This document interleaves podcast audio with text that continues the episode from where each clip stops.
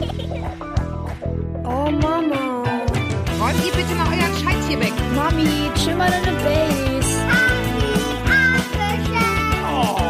Herzlich willkommen zu einer neuen Folge von Elterngespräch, dem Podcast-Talk von Eltern für Eltern. Mein Name ist Julia Schmidt-Jorzig, bin selbst Mutter dreier Kinder und habe noch viele Fragen rund ums Familienleben. Diesmal an Vera Falk. Sie arbeitet bei Dunkelziffer. Das ist ein Verein, der sich um Kinder kümmert, die ganz schreckliche Sachen erlebt haben. genauer gesagt sexuellen Missbrauch. Nicht gerade ein Thema zum Plaudern, aber eins, über das man gar nicht genug sprechen kann, damit alle, die Hilfe brauchen, wissen, wo sie sie bekommen. Willkommen Vera Falk, Geschäftsführerin des Hamburger Vereins Dunkelziffer. Vielen Dank. Ich freue mich, dass ich hier sein kann und mich mit Ihnen unterhalten kann. Bei Elterngespräch unterhalte ich mich mit ganz unterschiedlichen Menschen über alle möglichen Themen, die Eltern bewegen. Zu Wort kommen natürlich Eltern, Normalos, Prominente, aber auch Omas, Opas und Kinder und eben Fachleute wie Vera Falk. Sie wird uns in der nächsten halben Stunde erzählen, wie man sich eigentlich verhält, wenn man den Verdacht hat, dass ein Kind sexuell missbraucht wird oder ob es überhaupt möglich ist, einen Menschen, der Kinder missbraucht, irgendwie zu erkennen. Oder viel wichtiger noch, woran man eigentlich bei einem Kind erkennt, dass es das erleiden muss. Ob das überhaupt möglich ist, ob es da ein Schema F gibt. Frau Falk, gibt es das? Gibt es, ja, wie soll ich sagen, Symptome, die einen aufmerksam sein lassen sollten? Da fange ich doch mal bei Ihrer ersten Frage zum Täter oder der Täterin an. Nein, es gibt keine Symptome. Es gibt keine täterspezifischen Merkmale, Symptome. Täter, Sie reden jetzt vom Täter. Es gibt auch Täterinnen. Ja. Kommen wir gleich zu, okay. Aber lassen Sie uns vielleicht einmal beim Kind bleiben, wenn, Ja. ähm, wenn ich darf. Ähm, wenn ich ein Kind in meiner Umgebung habe, ähm, gibt es irgendwas, worauf ich, wovon ich schließen kann, dass das Kind dem ausgesetzt ist? Nicht unbedingt gleich erkennen, dass es sich um sexuelle Gewalt handelt, aber ein Kind äh, zeigt häufig äh, ein auffälligeres Verhalten, ein anderes Verhalten als Eltern oder Begleitpersonen, Erziehungsberechtigte es von dem Kind kennen. Es können Störungen auftreten wie Schlafstörungen, Ängste, distanziertes, äh, nicht distanziertes Verhalten, Also nicht distanziert heißt dann was? Dass die Kinder ja auch grenzüberschreitend sich verhalten, dass sie zum Beispiel äh, ein stark sexualisiertes Verhalten an den Tag legen. Darauf ist zum Beispiel sehr zu achten, denn wenn Kinder einem längeren Missbrauch ausgesetzt sind, neigen sie dazu, eben wirklich ein stark sexualisiertes Verhalten zu zeigen. Das kann in der Schule sein, das kann in der Kita sein, das kann aber auch eben zu Hause sein. Wie äußert sich ein stark sexualisiertes Verhalten? Was, was wäre das zum Beispiel? Da kommt es natürlich auf das Alter der Kinder drauf an. Äh, etwas ältere Kinder äh, sitzen aufreizend, zum Beispiel in der Schule. Sie sitzen mit gespreizten Beinen da. Sie versuchen, ein Dekolleté zu zeigen. Kleine Kinder zum Beispiel äh, werden selber unter Umständen übergriffig. Das erleben wir eben tatsächlich auch in Kindergärten, wenn wir eben zu Beratungsgesprächen in Kitas gerufen werden, dass Kinder anderen Kindern die Hosen ausziehen, dass sie versuchen, die Scheide oder den Po anzufassen, dass sie versuchen, unter Umständen sogar die Genitalien zu küssen. Das sind eben wirklich dann stark sexualisierte Verhaltensmuster, auf die man dann schon äh, schauen sollte. Mir bricht es gerade total das Herz. Das heißt, diese Kinder, die äh, haben sich letztendlich in so eine Rolle dann reingefügt. Ist das richtig? Kleine Kinder kennen es unter Umständen nicht anders, denn was soll ein drei- oder vierjähriges Mädchen oder Jungen, Junge äh, wissen, was normal und was nicht normal ist? Wenn Kinder sich in einer solchen Situation befinden, ist das für sie Normalität, sprich normaler Alltag. Das heißt, sie haben auch gar kein Gefühl dafür, eventuell, wenn das von Kleinstkindesbeinen an mit ihnen geschieht, dass sie sich im Recht befinden, dass Unrecht mit ihnen geschieht. Nein, sie kennen es eben nicht anders und Täter suggerieren den Kindern häufig, das ist normal, das machen alle Erwachsenen mit den Kindern und äh, das gehört zum Leben dazu. dann sind Täter ja sehr manipulativ. Erwachsenen gegenüber sind sie freundlich und aufgeschlossen und oftmals eben sehr hilfsbereit und den Kindern äh, gegenüber, äh, Kinder versuchen sie zum Schweigen zu bringen, indem sie zum Beispiel sagen, es gibt gute Geheimnisse, schlechte Geheimnisse. Und über Geheimnisse spricht man eben nicht, die behalten wir für uns, das ist unser Geheimnis. Und darüber darfst du mit niemandem sprechen.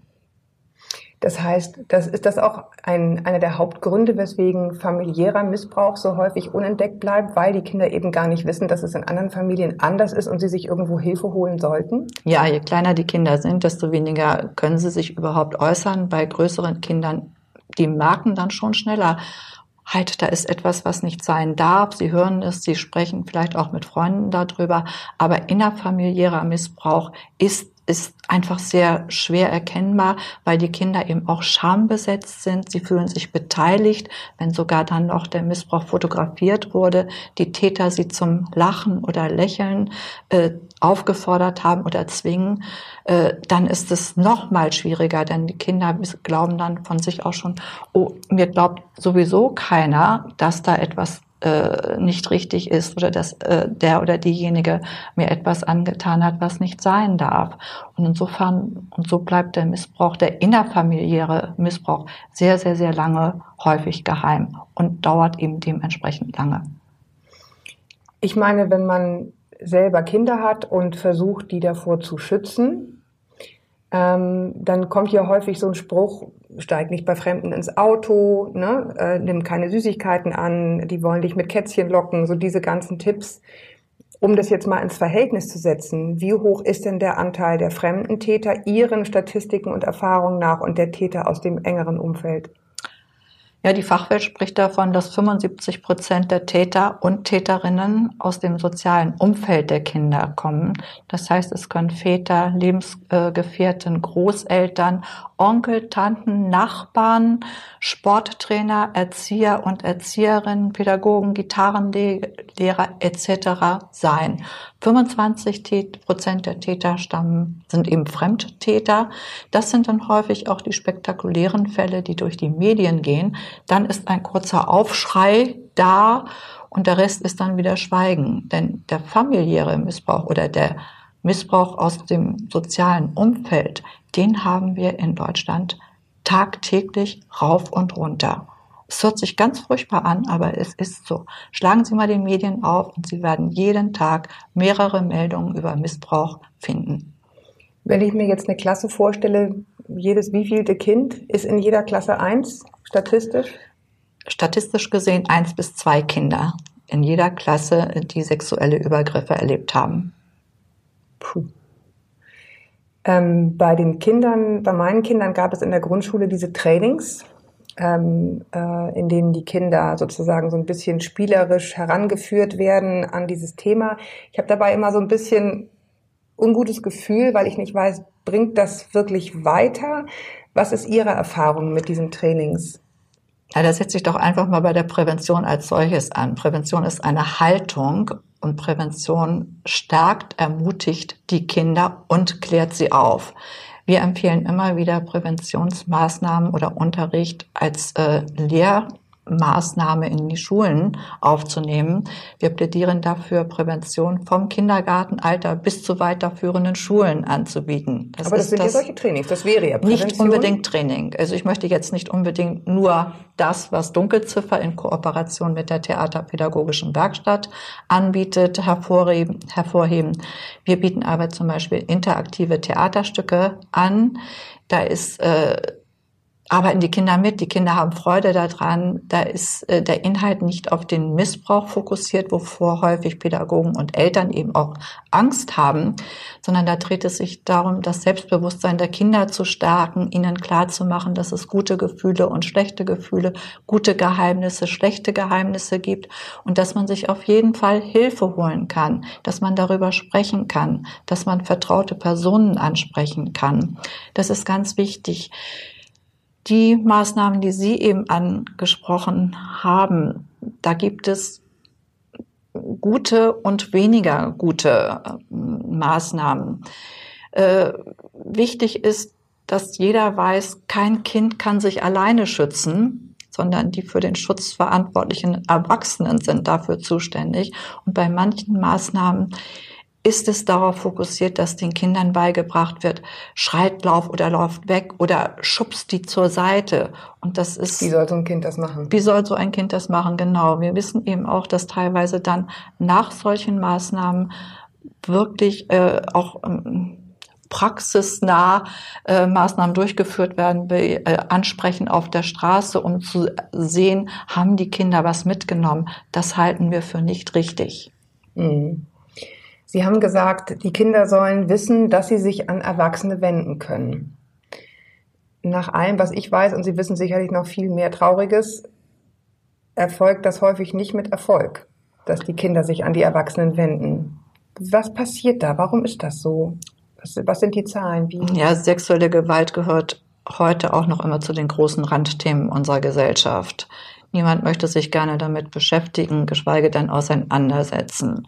Innerfamiliärer Missbrauch, das sagten wir eben schon, ist einmal sehr schwer zu erkennen. Und äh, Fakt ist, dass Kinder unter Umständen bis zu sieben Erwachsene ansprechen muss, um überhaupt Gehör zu finden. Viele glauben den Kindern nicht, weil es wirklich ja auch ein fast unvorstellbares Thema ist oder eine unvorstellbare Tat, dass man Kindern so etwas anhört. Wir empfehlen immer wieder Eltern, Pädagogen, Großeltern, hört den Kindern zu, schaut, ob sie Auffälligkeiten haben, ob sie ein anderes Verhalten haben. Nehmt euch Zeit und äh, sprecht mit ihnen, kommt ins Gespräch, bleibt im Gespräch und sucht euch unter Umständen Hilfe bei Einrichtungen wie Dunkelziffer. Es gibt aber auch viele andere Einrichtungen, denn einmal zu viel Anfragen ist besser als einmal zu wenig. Denn siebenmal einen Erwachsenen anzusprechen, bedeutet für Kinder immer eine unglaublich große Hürde. Und irgendwann mögen sie dann nicht mehr und tragen eben das Geschehene mit sich herum. Äh, in jedem unserer Podcasts gibt es das kleine Aha, in dem wir zu unseren Gesprächen eine kleine Faktensammlung mitliefern. Dieses kleine Aha hier macht uns mal die Dimensionen klar und warum der Verein so heißt, wie er heißt. Das Kleine Aha. Viel wahrscheinlicher, als dass ein Kind von einem pädophilen Täter auf der Straße angesprochen oder missbraucht wird, ist, dass dies bzw. die Anbahnung dazu im Internet geschieht. Wie eine Studie der britischen Internet Watch Foundation aus dem Mai 2018 zeigt, sind die Fakten alarmierend. Ein großer Teil der Missbrauchsdarstellungen von Kindern und Jugendlichen, die heutzutage im Netz kursieren, wird von den Kindern selbst gemacht. Angeleitet oder verführt durch Erwachsene beim Livestreaming im Internet. Cybergrooming wird dieser erschreckende Trend genannt, vor dem der Missbrauchsbeauftragte der Bundesregierung Johannes Wilhelm Röhrig schon lange warnt. Die Täter tarnen sich ebenfalls als Kinder oder jugendliche Verehrer und erschleichen sich über Kommentare und Likes in Chats oder bei Live-Videodiensten das Vertrauen der Kinder und Jugendlichen. Dann fordern sie sie auf, an sich selbst sexuelle Handlungen vorzunehmen und sich dabei zu filmen, womit diese sich erpressbar machen. Die Scham, sich Hilfe zu holen, steigt für die Kinder damit natürlich enorm. Kinder und Jugendliche sind neugierig. Sie wollen als Heranwachsende auch sexuelle Erfahrungen machen und ernst genommen werden, sind dann aber überhaupt nicht darauf vorbereitet, wer hier mit welcher Absicht Kontakt zu ihnen aufnimmt. Das sollten Eltern bedenken, die ihre Kinder unbeobachtet in Chatrooms surfen lassen. Das gilt auch, beziehungsweise besonders auf Kinderseiten. Alle Studien der letzten Zeit bestätigen, dass die digitalen Räume, in denen sich Kinder aufhalten, von Pädosexuellen geradezu wimmeln. Für die Studie wurde nur Material ausgewertet, das durch Interaktion mit einem oder mehreren anderen Nutzern zustande gekommen war, bei dem also klar war, dass die Kinder von Chat-Teilnehmern mutmaßlich zu sexuellen Aktivitäten gedrängt oder genötigt wurden. In den meisten Fällen sah man die Kinder dabei allein, also ohne Aufsicht in ihrer häuslichen Umgebung. Sie hatten eingangs in unserem Gespräch schon mal auf die Täter kurz verwiesen. Lassen Sie uns doch noch mal zu denen zurückkehren. Gibt es den typischen Täter? Nein, es gibt nicht den typischen Täter und auch nicht die typische Täterin. Wir haben halt eine Studie begleitet äh, von Professor Osterheider, äh, die besagt, dass äh, nur circa 20 Prozent der Täter wirklich pädophil sind. Weitere 20 Prozent sind schon ein Gemisch aus Pädophilen und Machttätern und 60 Prozent der Täter sind reine Machttäter. Denen kommt es darauf an, ihre Macht auszuüben und zwar an den Schwächsten unserer Gesellschaft. Das ist ja so ein unvorstellbares Verbrechen, wie man das einem Kind antun kann. Ähm sind das klassischerweise in Anführungsstrichen Menschen, die wir als unsympathisch empfinden würden? Nein, leider nicht. Die Täter äh, gehen oft sehr manipulativ vor. Es sind oft freundliche Menschen, sehr zugewandte Menschen.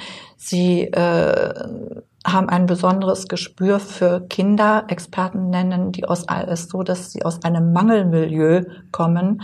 Das sind oftmals Kinder, die äh, keine emotionale Zuwendung haben, die Eltern bekommen haben als bekommen Kinder. haben. Mhm. Nee, auch als Kind noch, denn es sind ja Kinder, die eben dann auch angesprochen werden. Also die Kinder leben häufig ohne Zeit von den Eltern, ohne Aufmerksamkeit von zu Hause. Viele Eltern haben heute nicht mehr die Zeit, wie vor 20 Jahren vielleicht, sich um die Kinder zu kümmern.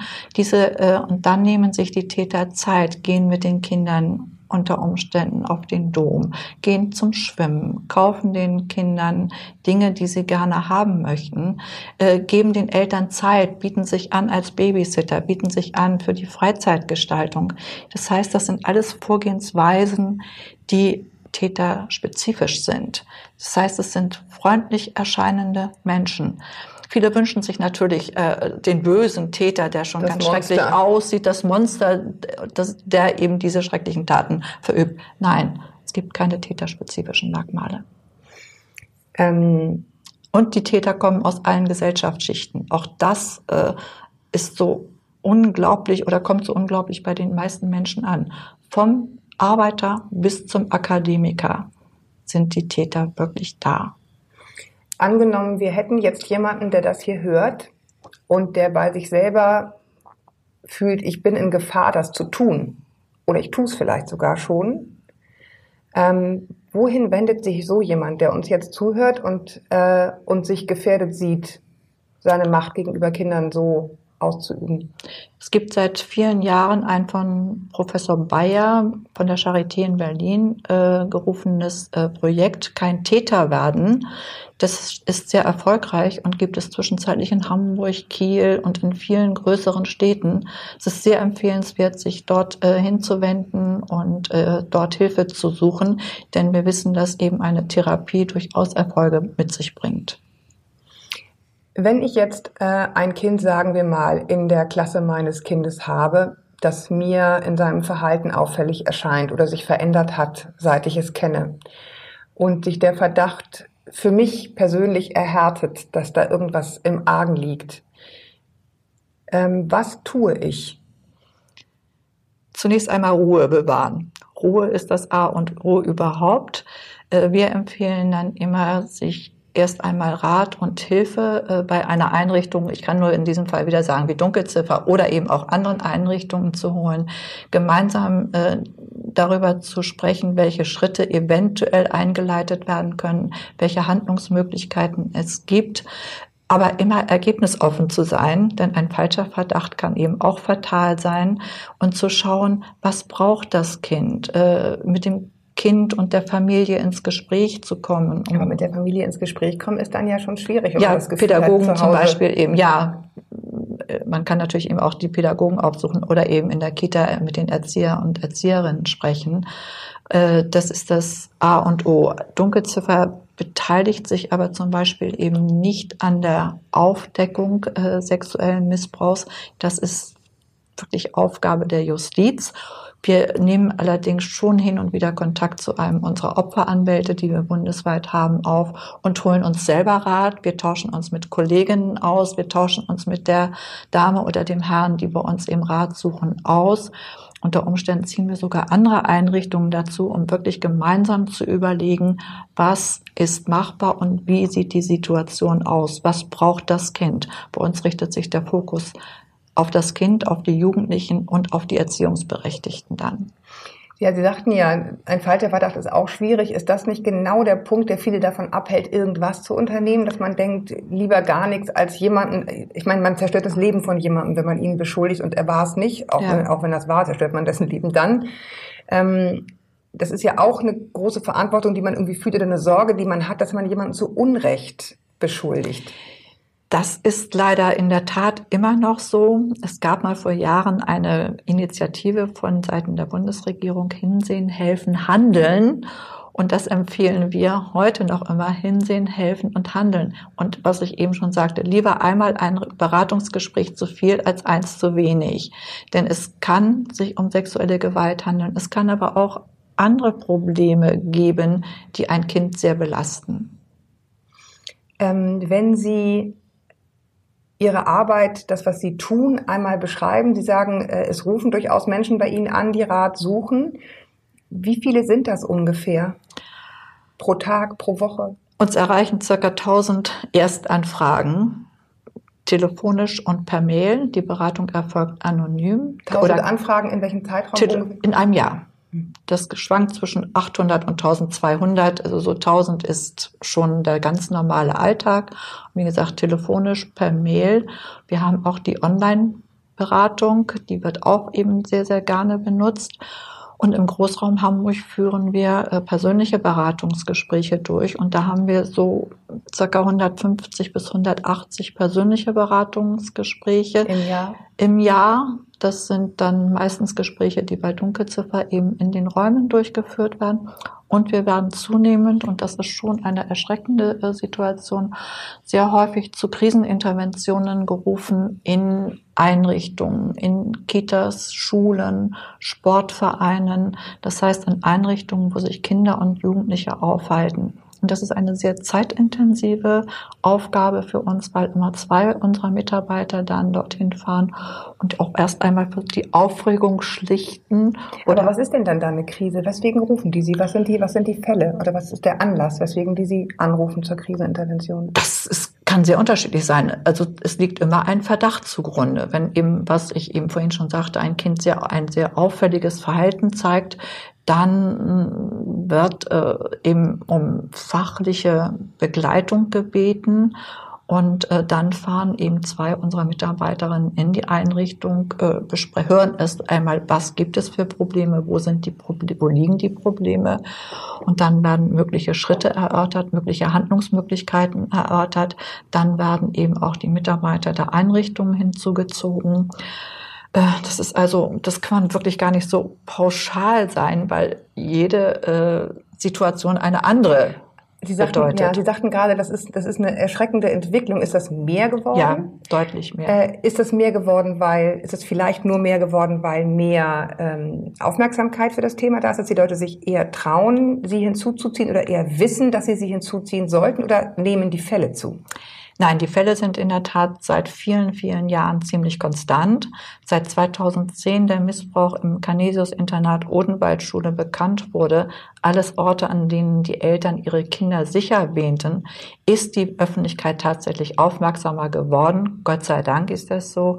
Und äh, deshalb wird eben auch schneller äh, Hilfe geholt und vor allen Dingen auch darüber gesprochen. Das ist ein sehr positiver Effekt. Wollte ich gerade sagen, eigentlich ist es doch gut, dass mhm. mehr Menschen sozusagen sich animiert ja. fühlen, ja. sich Hilfe zu holen, ja. wenn sie ein doofes Gefühl haben. Absolut. Wenn Sie auf Ihre langjährige Tätigkeit zurückblicken äh, blicken für den Verein. Wie lange sind Sie jetzt dabei? Dunkelziffer feiert in diesem Jahr 25-jähriges oh, Jubiläum und ja. ich 20-jähriges okay. gestern am, oder vorgestern. Herzlichen Glückwunsch. Dankeschön. Wie häufig haben Sie das Gefühl, kann man das so fragen, Sie haben, Sie konnten wirklich die Dinge zum Guten wenden oder geben Sie häufig einen Anstups und wissen nicht, was daraus wird? Wie nah sind Sie an den Fällen dran? Können Sie sagen? Ja, Dunkelziffer hat ein Team von zehn Mitarbeitern und äh, wir betreuen immer zwischen äh, 20 und 30 Kinder direkt in der Therapie. Im Moment haben wir 22 Kinder von viereinhalb bis 17. Die Kinder sind über zwei Jahre bei uns. Und äh, wenn ein Kind nach zwei Jahren äh, die Therapie abschließt, dann gehen schon andere Kinder als äh, vor zwei Jahren eben. Und es lohnt sich für jedes Kind, sich einzusetzen. Und äh, nein, wir haben noch nicht resigniert. Es sind zwar oftmals sehr heftige Fälle und äh, da ist es auch wichtig, sich im Team gegenseitig aufzufangen und gegenseitig äh, sich darüber zu unterhalten. Supervision ist einfach sowieso selbstverständlich. Also dass aber, die Therapeuten sich selber nochmal helfen lassen ja, oder einander ja, zu sprechen, absolut, weil man muss es ja auch genau, verkraften. Genau, das ist ganz, ganz wichtig. Aber wir geben schon, wenn ganz heftige Fälle reinkommen, zum Beispiel uns gegenseitig das erste Ohr Und äh, ja, Kinder haben zum Beispiel auch bei uns keine Wartezeit. Wir nehmen die Kinder innerhalb von 14 Tagen bis drei Wochen auf egal ob ein Therapieplatz frei ist oder nicht. Es wird dann einer frei gemacht, dann wird die Therapeutin gebeten, extra Stunden eben einzusetzen, weil äh, es bis vor ein paar Jahren so war, dass äh, die Kinder teilweise bis zu einem Jahr auf einen Therapieplatz Oh warten mussten. Und wir sagen immer, das ist, als wenn man an einem verletzten Kind auf der Straße vorbeifährt und sagt, ich komme in einem Jahr mal wieder. Deshalb haben wir eben wirklich keine Wartezeiten und nehmen die Kinder auf. Wie sind denn, Kostenfrei. Aha, ja, gut, gut, stimmt, darüber haben wir noch gar nicht gesprochen. Was kostet es bei Ihnen? Äh, offenbar nichts, oder? Nein, eine Therapie ist kostenfrei. Dunkelziffer hat zwar seit der Gründung noch nie öffentliche Mittel in Anspruch genommen. Wir finanzieren alles aus Spenden. Alle mal hinhören, Dunkelziffer wird finanziert durch Spenden. Ja, ich meine, wichtige Arbeit. Also Sie, Sie leben ausschließlich von Spenden. Ausschließlich und gelegentlichen Bußgeldzuweisungen, die aber acht Prozent des äh, jährlichen Bußgeldzuweisungen vom Staat. Also wenn die Ja. Bußgelder einnehmen, dann geben Genau. Sie das an gemeinnützige äh, Unternehmungen ja. wie Sie und dann können Ja. Sie damit arbeiten. Mhm. Genau, das sind äh, so circa acht Prozent, die wir jährlich äh, bekommen unseres äh, jährlichen Bedarfes. Das heißt also, äh, 92 Prozent müssen wir durch Spenden einwerben. Aber eben jegliche Hilfe für das Kind ist bei Dunkelziffer komplett kostenfrei. Die Beratung, die Kriseninterventionen, die Therapien, das ist alles kostenfrei und wird eben aus den Spendengeldern finanziert. Die Kinder, die jetzt bei Ihnen sind, das sind jetzt 22, sagten Sie, Mhm. aktuell. Das wird ja über die Jahre, sind das immer wahrscheinlich so Wir haben schon über 500 Kinder bei uns in der Therapie betreut. 500 Hamburger Kinder oder äh, Kinder aus dem Hamburger Umland. Ähm, die Kinder, die Sie bei sich haben und hatten, wie sind die zu Ihnen gekommen? In den meisten Fällen gibt sicherlich verschlungene Wege, aber Da ist die Bandbreite sehr, sehr groß. Also über Eltern, über Nachbarn, über Pädagogen, über die Kitas. Äh, das ist also so. die angerufen haben bei Ihnen. Genau, genau. Die melden sich und sprechen eben unter Umständen zunächst einmal von dem äh, Verdacht als solches. Bei Dunkelziffer ist es eben auch so, dass äh, wir auch vor einer Anzeige, es muss nicht immer zu einer Anzeige gekommen sein. Viele Fälle werden gar nicht angezeigt, weil die Kinder gar nicht äh, dem gewachsen sind. Oh, da helfen aber auch wir trotzdem mit einer Therapie. Wenn wir feststellen oder unsere Therapeutinnen feststellen, ich bin eben keine Therapeutin, wenn die Therapeutinnen feststellen, äh, da ist Hilfe dringend notwendig, dann wird das Kind aufgenommen, ob der Verdacht äh, tatsächlich äh, feststeht oder nicht feststeht. Hilfe ist da dringend notwendiger. Ähm, Sie sind ja äh, auch ein Privatmensch neben Ihrer Tätigkeit als Geschäftsführerin. Ähm, geht das an Ihnen spurlos vorbei? Nein.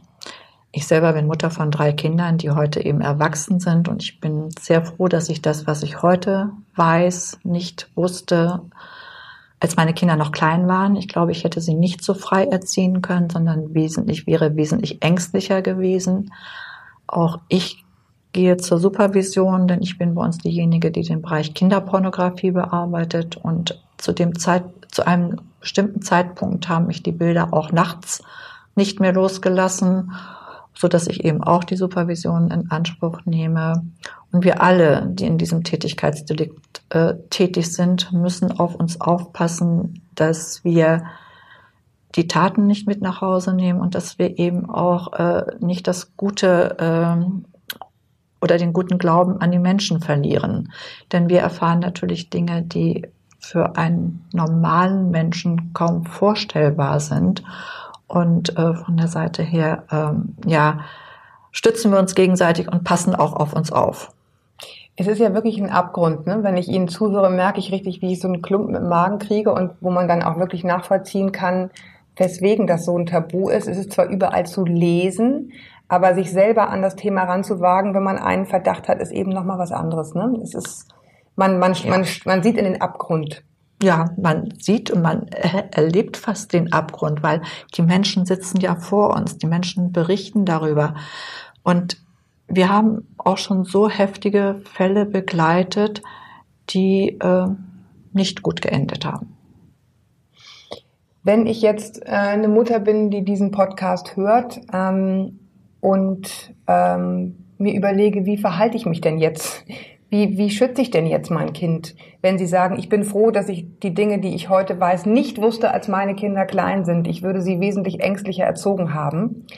Was ist denn jetzt sozusagen die Botschaft, die wir den Eltern mitgeben können, die noch kleine Kinder haben?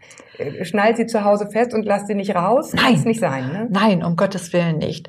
Äh, deshalb mh, plädieren wir ja immer wieder dafür, Präventionsmaßnahmen anzubieten und vor allen Dingen auch mit den Kindern zu sprechen. Es ist ganz wichtig, auch kleinen Kindern äh, zu sagen, dass es Menschen gibt, die es nicht unbedingt gut mit ihnen meinen. Es ist ab einem gewissen Alter immer altersgerecht. Das ist ganz wichtig, äh, mit den Kindern darüber zu sprechen. Das ist äh, auch über den Missbrauch als solches zu sprechen, dass sie sich Hilfe holen möchten oder dürfen, nicht möchten, dürfen, wenn äh, ihnen etwas nicht gefällt, wenn ihnen etwas äh, suspekt vorkommt. Ähm, Kindern auch äh, zu vermitteln, dass sie ein, Kinder haben ja eine kindgerechte sexuelle Entwicklung, die nicht mit der erwachsenen Sexualität zu vergleichen ist. Und da ist es eben auch wichtig, den Kindern äh, zu vermitteln, dass sie ein sicheres und äh, selbstbewusstes ähm, äh, handeln, das, das erlaubt ist, dass sie äh, zum Beispiel auch äh, wissen, ich muss mich abmelden, ich sollte mich abmelden, wenn ich irgendwo hingehe. Äh, sie sagten es vorhin schon, natürlich keine Süßigkeiten annehmen. Das sind so die Klischees, auch die habe ich meinen Kindern eben gesagt, vor dem bösen schwarzen Mann am dem Weg zur Schule gewarnt. Nein, Kindern offen und ehrlich äh, gegenüber zu sagen, was wichtig ist eben auch die Gefahren der sexuellen Gewalt äh, nicht verheimlichen.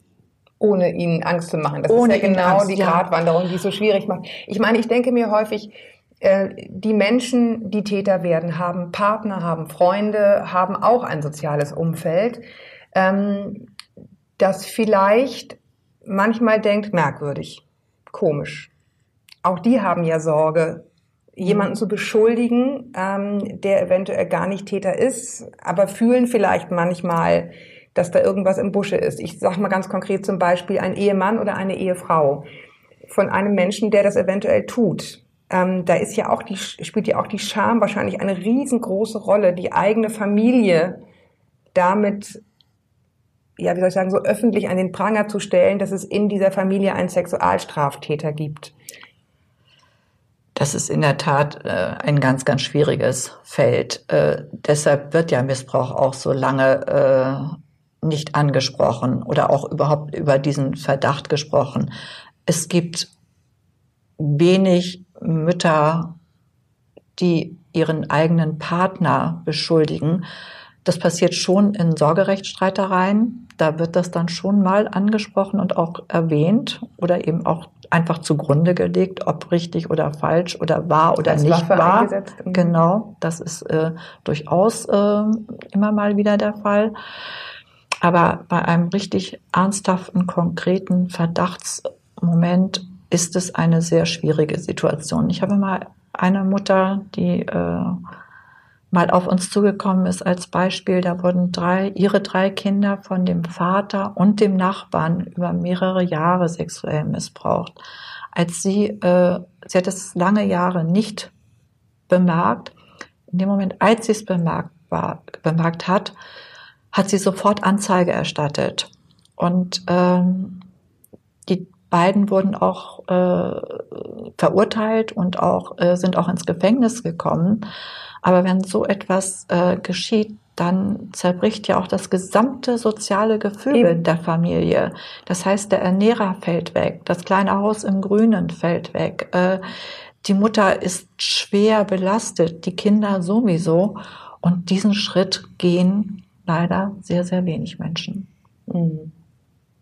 Ja, man ist versucht zu sagen, man kann es verstehen, für die Kinder natürlich trotzdem, trotzdem ein Albtraum, wenn wegen des Häuschens im Grünen sozusagen der sexuelle Missbrauch Ja. nicht aufgedeckt Ja. wird. Das muss man einfach mal so klar Ja, sagen. das ne? ist, das ist so. Deshalb ist es eben auch wichtig, immer, wir sagen mal, die Augen und Ohren offen zu haben und dann eventuell eben auch durch Freunde, Nachbarn der Familie oder Großeltern eben den Weg zu gehen. Und sich Hilfe zu holen. Ja. Ja, Hilfe zu holen ist das A und O überhaupt. Sagen Sie gerne noch mal was zu den Zahlen und Fakten. Jährlich werden ca. 14.000 Fälle sexueller Gewalt an Kindern unter 14 Jahren angezeigt. Experten schätzen die Dunkelziffer aber 10 bis 15 Mal höher. Das bedeutet, jährlich erleiden 200 bis 300.000 Kinder in Deutschland sexuelle Übergriffe. Und es sind äh, circa zwei Drittel Mädchen betroffen und ein Drittel Jungen betroffen. Jungen waren bis vor einigen Jahren als Opfer fast unsichtbar, weil die Scham und Angst, dass ihnen nicht geglaubt wird, noch viel größer ist. Das hat sich Gott sei Dank in den letzten Jahren geändert, so dass eben auch bei Dunkelziffer Jungen und Mädchen Hilfe bekommen und wir beide Geschlechter in der Therapie haben. Was ist eigentlich, wenn ich erwachsen bin und mir das geschehen ist? Ähm und ich jetzt im Laufe der Jahre den Mut gewonnen habe, darüber zu sprechen oder mir klar wird, was mir da eigentlich als Kind geschehen ist. Wohin gingen diese Menschen? Häufig rufen sie auch bei Dunkelziffer an, aber wir betreuen dann eben nicht, aber wir vermitteln an andere uns bekannte Einrichtungen bundesweit weiter. Wir sind aufgrund von Fachtagungen und Veranstaltungen und äh, in einschlägigen äh, Verbänden bundesweit sehr gut vernetzt, sodass wir eben auch dort immer sehr gut helfen können. Also auch für Menschen, die das spät ja. entdecken ja. und therapieren wollen, ja. gibt es Hilfe. Absolut, ja. Äh, wir haben eine Sache auch noch nicht besprochen und das war das Thema Täterinnen, weil man hat ja dann doch immer so ein, eine gewisse Vorstellung äh, von dem Täter und Sie haben das ein paar Mal extra betont oder die Täterin. Wie muss ich mir da das Zahlenverhältnis vorstellen? Ja, 75 Prozent der Täter sind tatsächlich Täter und 25 Prozent Täterinnen. Äh, das ist eine Zahl, die äh, in der Fachwelt äh, vorhanden ist, aber hier ist die Beweislage noch viel schwieriger, weil eben das Dunkelfeld noch viel größer ist. Wir haben aber selbst eben auch schon Kinder betreut, die von eben Frauen missbraucht wurden. Okay, gut. Und da ist die Tat eben noch schwerer vorstellbar als bei Männern. Ja, weil die Grenze der körperlichen Berührung wahrscheinlich ja. noch fließender ist ja. von Müttern ja. zu Kindern. Und das Vertrauen oftmals eben auch noch enger ist, weil häufig die Mütter eben doch die erste Bezugsperson sein kann.